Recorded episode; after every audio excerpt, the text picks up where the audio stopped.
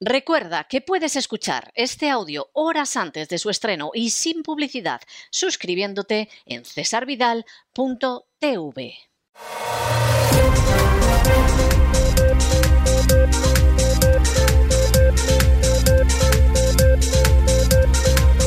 Las noticias del día. Estamos de regreso y estamos de regreso después de ese editorial. Nos parece un editorial especialmente importante en el que uno de los profesores de la Facultad de Medicina de la Universidad de Tel Aviv en Israel, en carta abierta, denuncia al Ministerio de Sanidad israelí para decir que miente, que ha acabado con las libertades, que no ha llevado a cabo ni de lejos, ni de lejos una gestión como debía llevarse desde una perspectiva médica y científica científica del coronavirus y que además eso lo ha hecho para gastar el dinero alegremente, para recortar libertades y para quedar bien con la Pfizer, ocultando, entre otras cosas, los efectos secundarios de las denominadas vacunas. Todo lo que dice esta carta abierta, no les vamos a engañar, llevamos nosotros diciéndolo años. Es decir, nada de esto es sorprendente. Pero lo que realmente es enormemente importante es que al final un profesor de una facultad de medicina prestigiosa en Israel, donde existe un récord de vacunación y un récord de medidas totalmente restrictivas, de pronto aparezca y le diga al ministro, señor ministro, es usted un canalla. No lo dice con esas palabras, pero dice cosas peores. Usted sabe perfectamente que miente, usted sabe perfectamente que tenía datos ya en el año 2020 que le decían que no tenía que ir en esa dirección y ha ido usted, usted sabe que los vacunados contagian y lo ha callado, usted ha llegado a un acuerdo con Pfizer para no contar las consecuencias, los efectos colaterales de eso que llaman vacunas, usted ha perseguido a médicos de tal manera que la mayoría de los médicos están callados porque tienen miedo de las represalias, usted ha quitado materiales de Facebook, usted sabe que hay decenas de miles de médicos que firmaron una declaración donde hablaban de cómo había que llevar esto y sin embargo le importó un pimiento, y a usted sobre todo lo que le ha gustado, como a los políticos y a los medios de comunicación, ha sido el poder que ha tenido para amargarle la vida a los demás, para perseguir a gente que todavía pensaba con las células grises que tiene en el cerebro y para gastarse miles de millones de la manera más estúpida y criminal. Todo eso sin contar el daño médico que usted ha causado, el daño económico que usted ha causado, el daño educativo que usted ha causado y el daño que ha causado de manera especial a las generaciones más jóvenes. Y lo que tiene usted que hacer es dejar de hacer lo que lleva haciendo de manera criminal dos años. Esa es una carta muy valiente. Nos gustaría que hubiera, por ejemplo, profesores en facultades de medicina, pues en una Argentina, en un Brasil, en un México, en una España, en una República Dominicana, que tuvieran el valor, los arrestos, la dignidad, la gallardía de decir lo mismo que dice este médico y profesor de medicina israelí. Pero lo que dice es demoledor. Es demoledor y confirma lo que venimos diciendo desde hace años y explica por qué nos cerraron el canal de YouTube. A pesar de que nosotros determinados materiales procurábamos no incluirnos, pero de todas formas tenían que cerrarnos. Y claro, si la gente al cabo de dos años no se da cuenta de lo que es esto, pues como estén esperando que esas furcias mediáticas que se han vendido por publicidad, que esos políticos que posiblemente han enganchado bajo la mesa la mordida y que esos médicos totalmente sin conciencia y desalmados, que han hecho lo contrario a lo que tenían que hacer, porque así tenían más parte del presupuesto, de marcha atrás, pues desde luego ya pueden ir ustedes esperando, pero con mucha tranquilidad. Esa gente solo va a dar marcha atrás si ve a la sociedad pidiendo responsabilidades y la sociedad tiene que movilizarse para pedir responsabilidades. Para pedir responsabilidades a todos esos medios prostituidos que se han vendido, que mienten y que encima persiguen a aquella gente que dice, pero ¿cómo me voy a meter yo esto en el cuerpo? a esos medios, a esos periodistas que no son nada más que furcias y correas de transmisión, hay que pedirles cuentas. Hay que pedirles cuentas a los políticos que luego, eso sí, ellos no usan una mascarilla, ellos tienen una fiesta estupenda, ellos no tienen pasaporte para entrar en el Congreso, pero se lo exigen a la población. Y hay que pedirle cuentas también a esas compañías de la Big Pharma. Gracias a Dios, lo contábamos ayer en el programa, en Estados Unidos hay un juez que ha ordenado a la FDA que saque ya toda la documentación sobre las vacunas de Pfizer y de otras compañías para que sepamos lo que se sabía y a pesar de que se sabía, sin embargo, se empujaron las vacunas. De manera que esto, si efectivamente hay una respuesta ciudadana, le vamos a ver el final y previsiblemente lo vamos a ver pronto.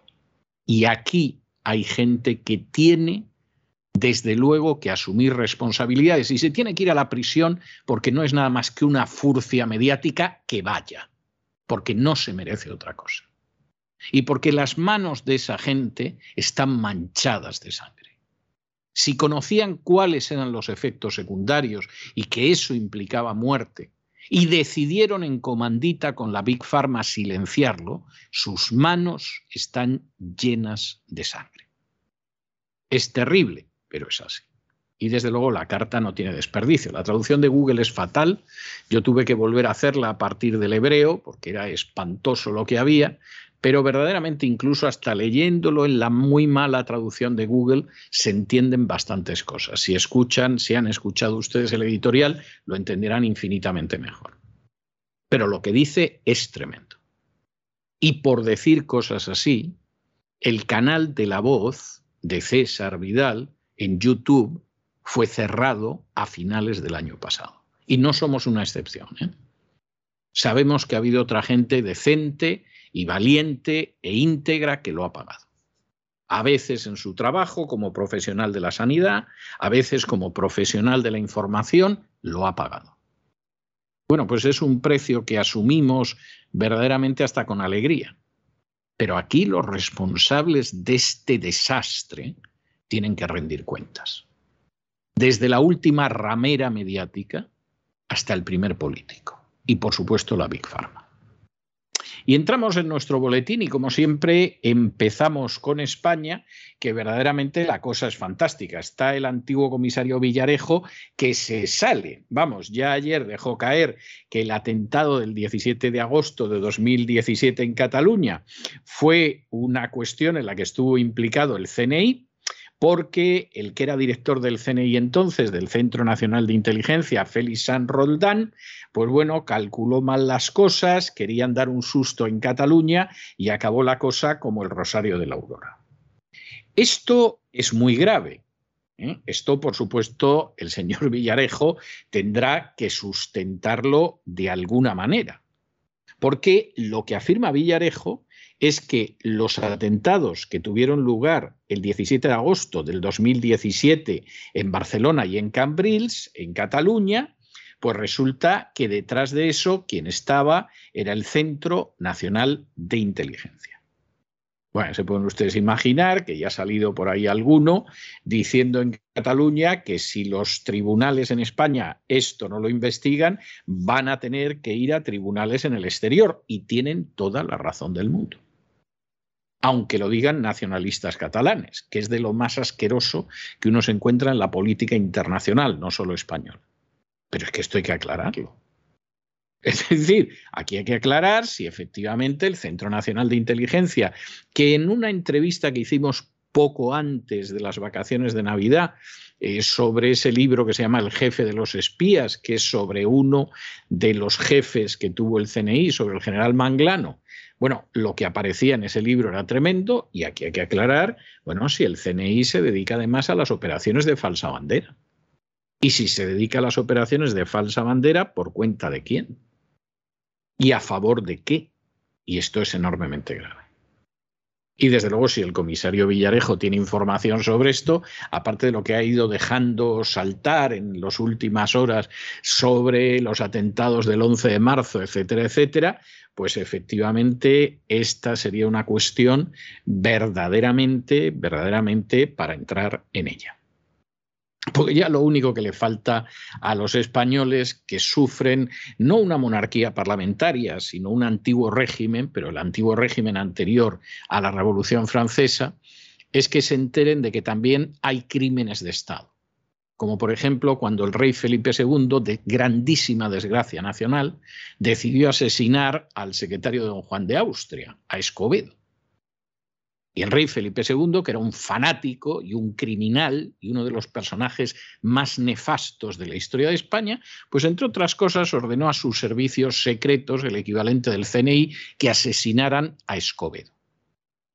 Luego intentó cargarle el muerto a otro, como suele pasar siempre con criminales de la bajísima estofa moral de Felipe II. Pero de momento a Escobedo lo mataron era el antiguo régimen, el rey no respondía ante nadie, ante Dios y ante la historia, o sea, ante Dios cuando se muriera, porque ante la historia hay imbéciles que todavía se dedican a cantar las loas de personaje tan desastroso que llevó cuatro veces cuatro a la quiebra a la España que se traía los metales preciosos de las Indias. Se necesita ser bruto, fanático y animal de bellota como era Felipe II. Además, asesino. Bueno, pues habría que aclarar si también se siguen cometiendo crímenes de Estado en la España de hoy. Y si detrás de ellos encima está el CNI. Desde luego es una realidad bien inquietante, pero que confirma la tesis que sostenemos desde hace años de que España es simplemente un régimen del antiguo régimen, del anterior a la Revolución Francesa. En fin, examinamos estas y otras noticias más que relevantes con la ayuda inestimable de María Jesús Alfaya. María Jesús, muy buenas noches. Muy buenas noches, César. Muy buenas noches a los oyentes de la voz. El excomisario José Villarejo insinuó ayer martes que el atentado del 17 de agosto del año 2017 en Cataluña fue consecuencia de un error grave del exdirector del CNI Félix Sanz Roldán, que, según la versión de Villarejo, les leemos textualmente, lo que dijo, calculó mal las consecuencias por darle un pequeño susto a Cataluña. Villarejo, como saben, nunca ha ocultado su enemistad con Sanz Roldán, al que siempre ha culpado de su situación. Y hacía esta sorprendente revelación durante el segundo día de su interrogatorio en el juicio que se celebra ante la Audiencia Nacional por tres piezas del caso llamado Tandem. Los atentados de Cataluña del año 2017, también conocidos como los atentados del 17 de agosto, fueron una serie de ataques terroristas que se desarrollaron en las ciudades de Barcelona y Cambrils, en Cataluña. En las Ramblas, una furgoneta blanca que recorrió 530 metros en la zona central donde se encontraban los viandantes. Horas después, el Estado Islámico reivindicaba el atentado. Hay que decir que la Unidad de Atención y Valoración Afectados por Terrorismo, tras escuchar estas declaraciones, ha pedido al excomisario José Manuel Villarejo que aporte pruebas por vincular al CNI con los atentados de ese día. También el vicepresidente del gobierno catalán, Jordi Puigneró, ha advertido que los atentados terroristas del 17 de agosto acabarán en los tribunales internacionales si el Estado no los investiga a fondo. Bueno, y como estamos que lo tiramos en España, como efectivamente pues el dinero es el que es, como de hecho el número de suicidas es muchísimo mayor que el de las mujeres supuestamente muertas por la violencia de género, a pesar de lo cual del suicidio no se quiere ocupar nadie, porque está muy relacionado con la mala gestión del coronavirus. Pero la ideología de género da muchísimo dinero, pues Irene Montero, que ya saben ustedes que es esa inútil absoluta, que está al frente del Ministerio de Igualdad, ha decidido gastarse 121.000 euros, unos 150.000 dólares, en una campaña contra los estereotipos de belleza femenina. Irene Montero es una calamidad, pero hay que reconocer que para las finanzas es fantástica. El patrimonio que tiene lo ha multiplicado, pero de una manera verdaderamente escandalosa por 100 en los últimos cuatro años. Es decir, esta señora tendría que estar al frente del Ministerio de Economía, porque de ser una pobre desgraciadita, es una señora con unos caudales verdaderamente impresionantes. en los últimos cuatro añitos, ¿eh? como quien no quiere la cosa. De modo que la ideología de género permite que inútiles dañinos puedan enriquecerse y convertirse incluso en millonarios, como está a punto de hacerlo la señora Montero. Pero claro, lo de la campaña es tremenda. O sea, resulta que a la gente le tienen que gustar las feas. Disculpen ustedes la simplificación, pero es así. Es decir, no pueden gustarnos las mujeres jóvenes, no pueden gustarnos las mujeres que sean esbeltas y no pueden gustarnos las mujeres que tienen una cierta perfección física. Nos tienen que gustar, pues eso, las feas, porque lo diga ella. Vamos a ver, hay gordis con gracia. Yo he conocido alguna que además era muy atractiva. ¿eh? Y hay mujeres que tienen cierta edad y tienen un tirón tremendo, por supuesto. Pero hombre, no pretenda usted decir también a la gente el tipo de mujeres que les tiene que gustar porque usted no encaje, porque es verdad que se gasta usted un dineral en ropa de marca, pero efectivamente usted va por la calle y no le dicen ahí te pudras. Usted puede llegar tranquilamente sola y borracha a su casa que no la va a molestar nadie. Y más con esa cara de no especialmente inteligente que saca todos los días a pasear. Pero esto es verdaderamente de escándalo. En esto se gasta el dinero que los sicarios de la agencia tributaria les sacan a los españoles de los bolsillos, provocando la ruina de la economía. En fin, saquen ustedes consecuencias. Irene Montero ha gastado 121.000 euros en una campaña contra lo que llama estereotipos de belleza femenina. El Instituto de Mujeres, un organismo adscrito al Ministerio de Igualdad, ha licitado un contrato valorado en esta cantidad, 121.000 euros, para sensibilizar a la población contra los estereotipos de género basados, dice, los cánones de belleza femenina. La memoria justificativa del mismo dice cosas como estas. La eterna juventud, la extrema delgadez o la perfección corporal idealizada contribuyen a la cosificación y sexualización de las mujeres y provocan graves consecuencias biopsicosociales en las mismas. Todo ello contribuye a una forma de violencia simbólica. Según el órgano de contratación, la igualdad real y efectiva de hombres y mujeres se ve obstaculizada por los estereotipos o prejuicios de carácter cultural que inciden en las actitudes y comportamientos sociales e individuales, así como en las relaciones interpersonales. El Instituto de las Mujeres sostiene también cosas como estas. Les leemos. Entre esos estereotipos de género, la cosificación o concepción de las mujeres como un objeto sexual o decorativo es uno de los más representados en los medios de comunicación y la publicidad y uno de los que contribuyen de manera más clara y directa a coadyuvar a la violencia contra las mujeres.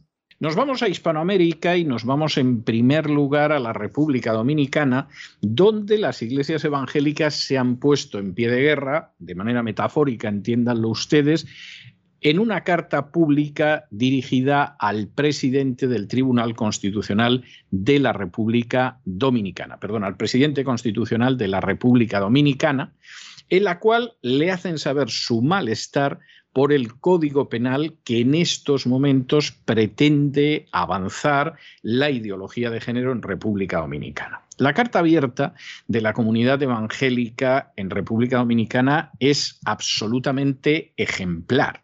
Es una carta donde muestra claramente cómo la ideología de género lo que pretende es acabar con derechos y libertades fundamentales, cómo no existe ninguna necesidad dentro del ordenamiento jurídico de la República Dominicana de impulsar la ideología de género, porque cualquier tipo de discriminación por la razón que sea, incluida por orientación sexual, es algo que realmente ya parece contemplado, pero aquí no hay un intento de acabar con la discriminación. Aquí lo que hay es un intento de implantar la ideología de género a martillazos y de acabar además con derechos fundamentales de la familia. Y en ese sentido, la carta es una carta absolutamente ejemplar. Ni que decir tiene que deseamos todo el éxito a la comunidad evangélica en la República Dominicana porque está defendiendo la libertad de todos, ni que decir tiene, pero ni que decir tiene que esto se tendría que ver en toda Hispanoamérica. Y que efectivamente sería de desear que esa iglesia evangélica que está reaccionando de esta manera en la República Dominicana reaccionara de una manera semejante en otras zonas de Hispanoamérica. En algunos casos lo ha hecho y con una gallardía tremenda. Recuerden ustedes esa carta abierta de uno de los arzobispos argentinos diciendo que si sus, los otros compañeros en el episcopado, los otros obispos católicos, hubieran mostrado en la calle el valor y la gallardía de los evangélicos argentinos, el aborto no sería legal en Argentina. Pero los otros obispos y los fieles más bien habían estado en llevarse bien con el poder. Y finalmente esa carga, y perdiendo además la batalla, la habían llevado a cabo los evangélicos argentinos de a pie. Bueno, pues esperemos que en este caso, en República Dominicana, efectivamente acaben consiguiendo defender las libertades frente a ese esfuerzo miserablemente totalitario que es la ideología de género. El liderazgo nacional de la comunidad evangélica ha remitido una carta pública al presidente constitucional de la República Dominicana, Luis Abinader. En esta declara que no debe ser aprobado el Código Penal que está siendo estudiado y reconocido actualmente, porque consideran que esto supondría un peligro para la familia y también amenazaría a la democracia. En el documento se le solicita al mandatario que en caso de que el Código Penal sea aprobado como está, este presidente debe objetarlo. Argumentan en primer lugar que contiene fallos en el proceso, que violan lo establecido en la Constitución. En segundo lugar, afirman que impone la ideología de género, la cual es muy perjudicial para la familia y amenaza el futuro de la nación. Explican además que el país cuenta con una constitución que garantiza que ningún dominicano sea discriminado por ninguna razón o condición social o personal, pero que, sin embargo, al insistir en introducir en el nuevo Código Penal la llamada orientación sexual, esto será una nueva categoría de discriminación. Afirman que el rechazo a la introducción de tal concepto se sostiene primeramente en el hecho de que la categoría de orientación sexual carece de todo sustento racional y científico y que no tiene relación con el sexo biológico, sino que se plantea como fruto de una construcción social.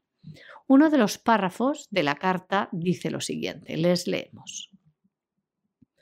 La evidencia demuestra que este tipo de legislación, en lugar de proteger a personas vulnerables, lo que hace es otorgar privilegios a determinados colectivos, violando los derechos y libertades fundamentales de la mayoría de los ciudadanos. Los primeros afectados son los niños y adolescentes, que precisamente son el blanco principal de los promotores de la ideología de género, pues el sistema educativo empieza a ser utilizado como plataforma para adoctrinarles agresivamente con esta ideología, causándoles confusiones sobre su identidad sexual.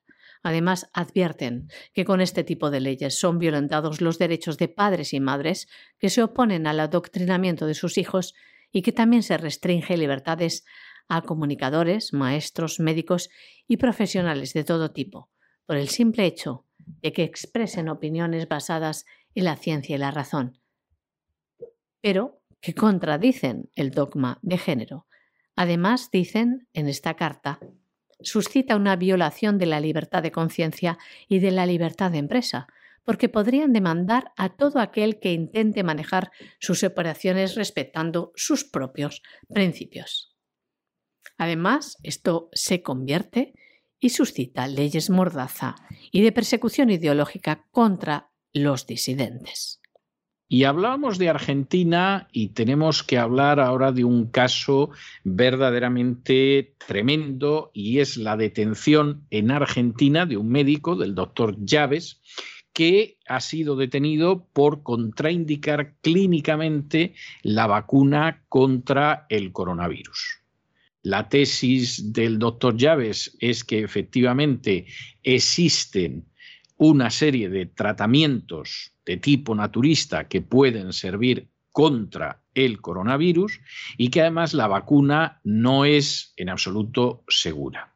Si existen efectivamente medicamentos naturistas que pueden tratar el coronavirus, se puede discutir, aunque desde luego el doctor Llaves no es ni de lejos el único médico que lo considera, el propio médico de Donald Trump, pues lo lleva diciendo prácticamente dos años y como él, decenas de miles de médicos, esto no tiene más vuelta de hoja.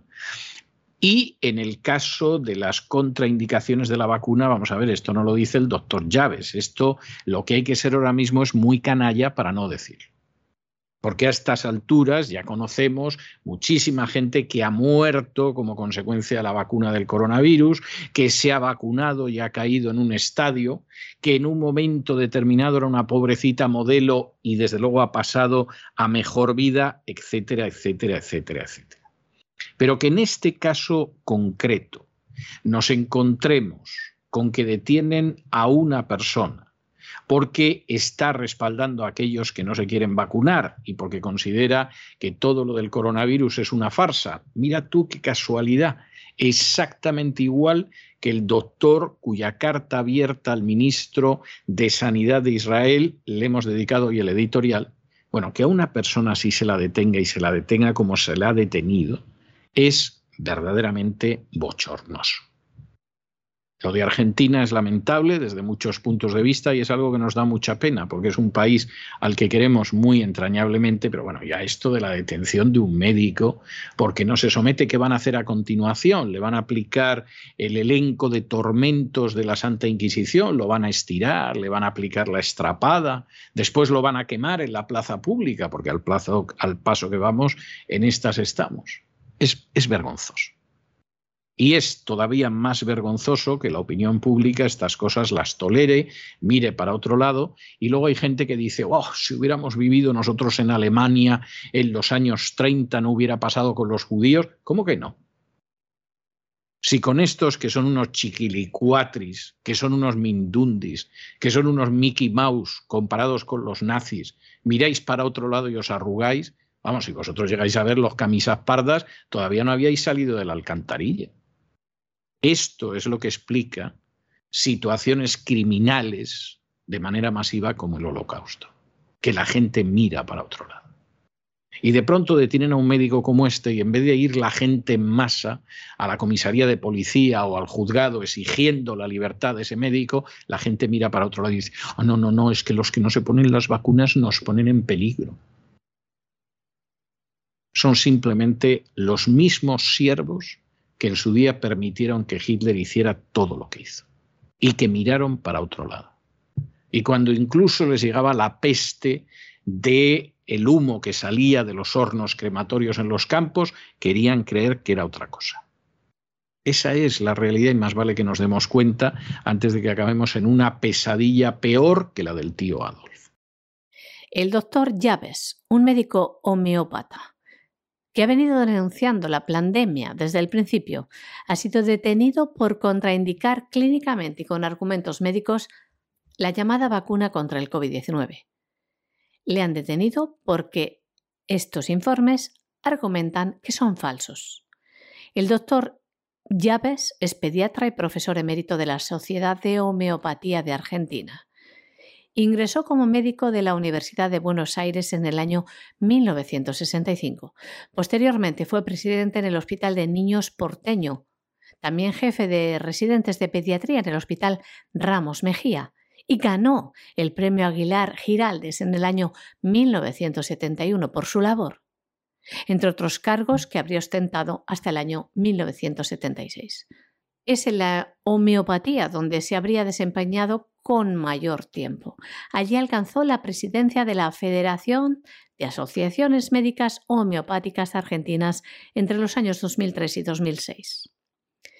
Desde este último cargo fue desde donde expresó su posición contraria a la vacunación. Incluso participó en más de una pieza periodística enunciando supuestos efectos adversos de las inmunizaciones y sus presuntas consecuencias en los niños. Hay que decir que este médico ha presentado una medida cautelar contra las vacunas cuando estas salieron, argumentó que debía frenarse la vacunación hasta obtener más certeza sobre su fiabilidad, ya que un trabajo realizado por epidemiólogos argentinos metadisciplinarios afirmaba que era una nueva generación de vacuna con composición genética y distinta a todas las conocidas por la humanidad, las cuales podrían generar efectos adversos y graves para la salud.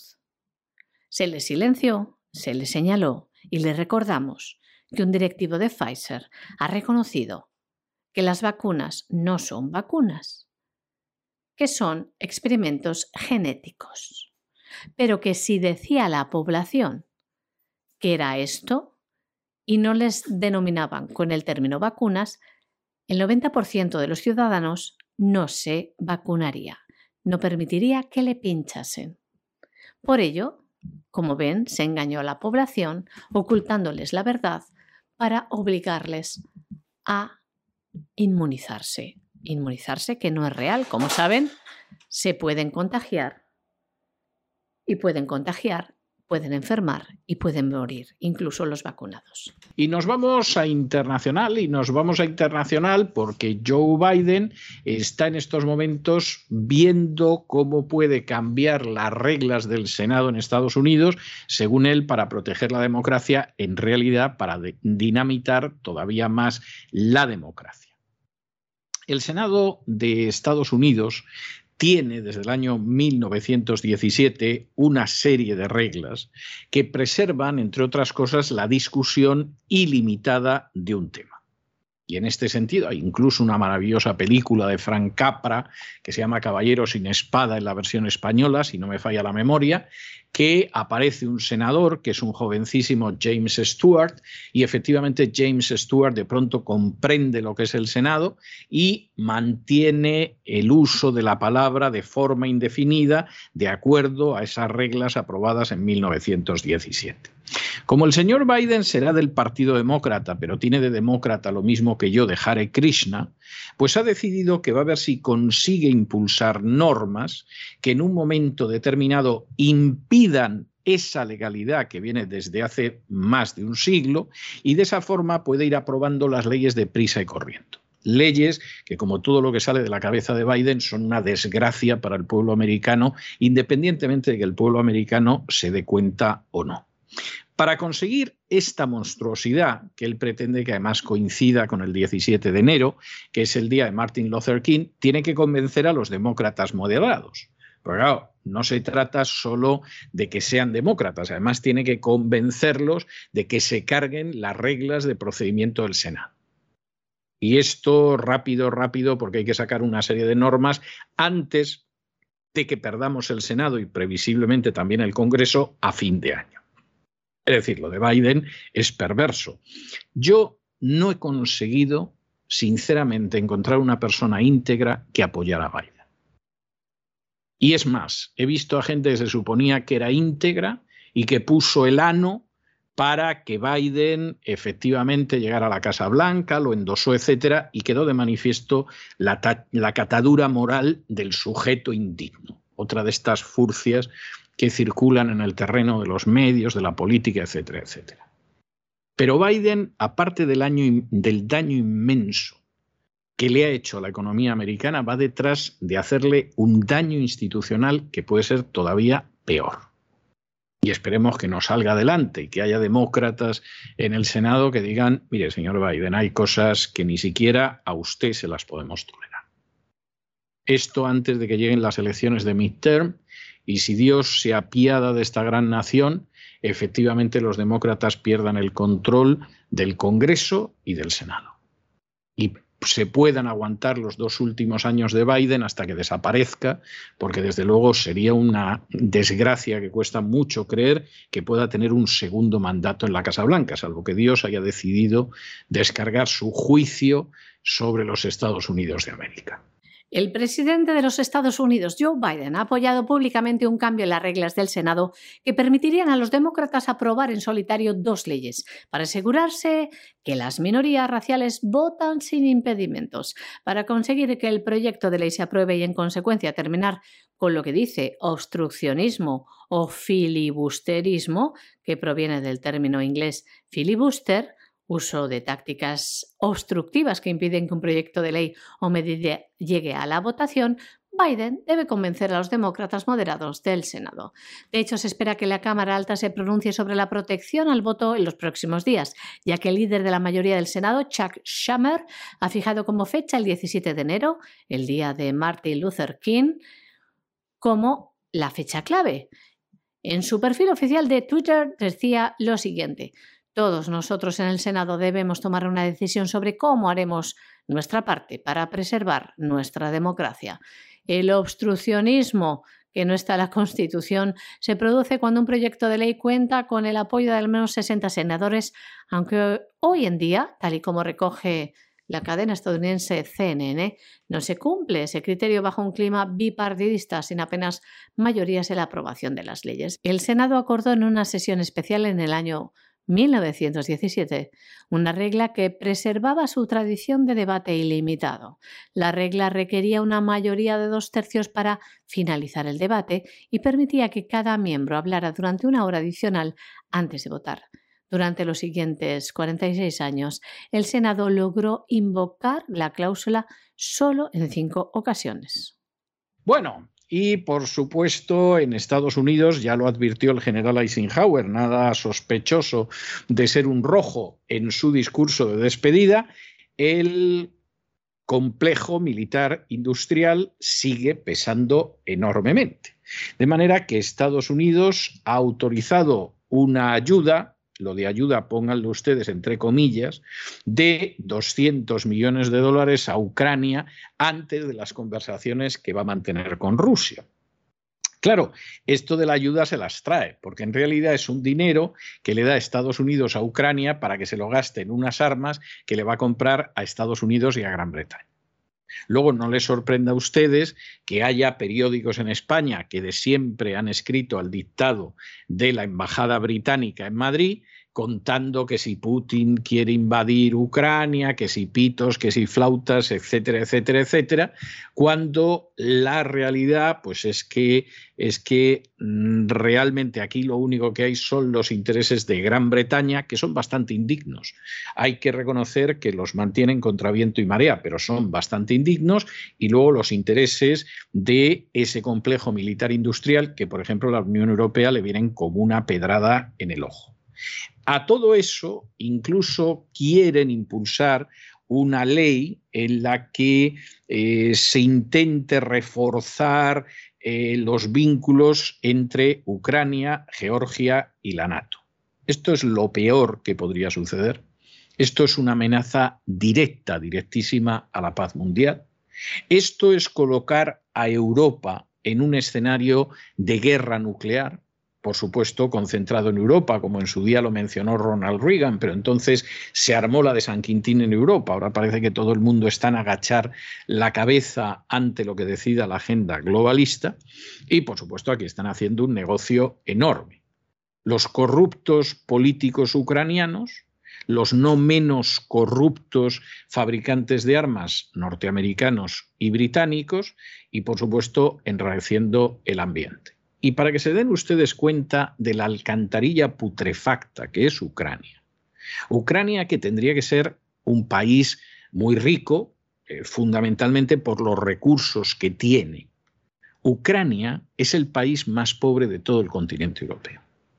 Y no lo es por la población y no lo es por los recursos. Lo es por lo corruptos que son los nacionalistas ucranianos, que son una especie de nacionalistas catalanes, pero en eslavo. Y por supuesto, pues evidentemente todo el mundo se reparte aquello, seguimos hablando de que si la invasión, bombardeamos a la gente del Donbass, que son mujeres, niños, ancianos, y los bombardean los ucranianos, porque es gente que entre otros graves pecados pretende hablar ruso, se defecan en los acuerdos de Minsk y sin embargo, pues continuamente nos están contando que Putin no hace otra cosa a las 24 horas del día que ver cómo invade Ucrania, lo cual, dicho sea de paso, es falso. Y por supuesto, los medios no nos dicen que la mitad del ejército ucraniano hace ya meses que se colocó al lado del Donbass y que eso es lo que provocó determinadas maniobras de Putin dentro de su territorio nacional. Es decir, esta es una cosa. Ahora, de momento, aquí ya hay 200 millones de dólares que van a pagar los desgraciados de los ucranianos en armas. ¿eh? Eh, en fin, el que no lo quiera ver, peor para él. El gobierno de los Estados Unidos ha autorizado de forma discreta, así lo dicen, es, es decir, ocultándolo, a finales del mes de diciembre, es decir, semanas antes de comenzar las conversaciones con Rusia, pues autorizó una ayuda adicional de 200 millones de dólares a Ucrania para reforzar sus capacidades de defensa ante la alarma causada por el incremento de tropas rusas en la frontera ucraniana. Este paquete de asistencia militar, que fue entregado en las últimas semanas del año, llevaba un equipamiento formado por armas, municiones, radios seguras, equipo médico, repuestos y otros enseres. La administración Biden dice que notificó al Congreso sobre esta autorización a principios de mes, aunque muchos funcionarios se enteraron a través de canales clasificados. Eso es lo que ha reconocido un funcionario del Departamento, de Estado a los medios de comunicación estadounidenses.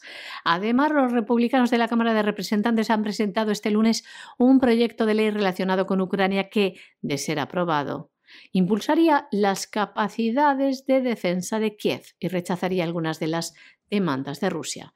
El proyecto de ley llamado Ley de Garantías de la Autonomía Ucraniana mediante el reforzamiento de su defensa o ley GARD busca reafirmar la declaración de la OTAN del año 2018 que apoya a Ucrania y a Georgia para que se conviertan en miembros de la alianza.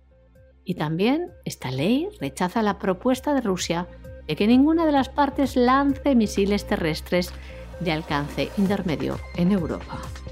Y hasta aquí hemos llegado con nuestro boletín de hoy. María Jesús, muchas gracias, muy buenas noches, hasta mañana. Muy buenas noches, César, muy buenas noches a todos los oyentes de La Voz y ustedes no se nos vayan, no se nos vayan, porque ya saben que vamos a volver con el despegamos, pero que luego, como todos los miércoles, tenemos un programa doble dedicado al bienestar. Y ese programa doble dedicado al bienestar, pues por supuesto empieza primero con la vida sana, con el naturismo, y luego prosigue adentrándonos en la psique con doña Pilar Muñoz. De manera que no se vayan, que regresamos enseguida.